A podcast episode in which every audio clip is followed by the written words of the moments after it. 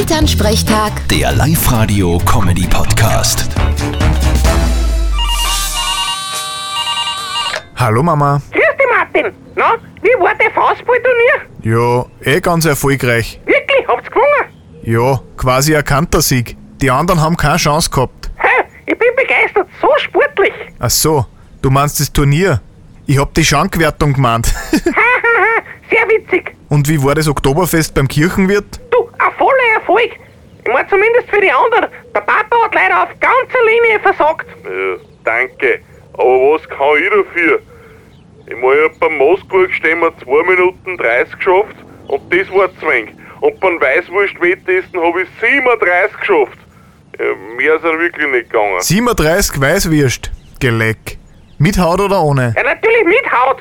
Ich weiß auch nicht, was so schlecht sein soll an der Haut, dass manche Leute runterziehen.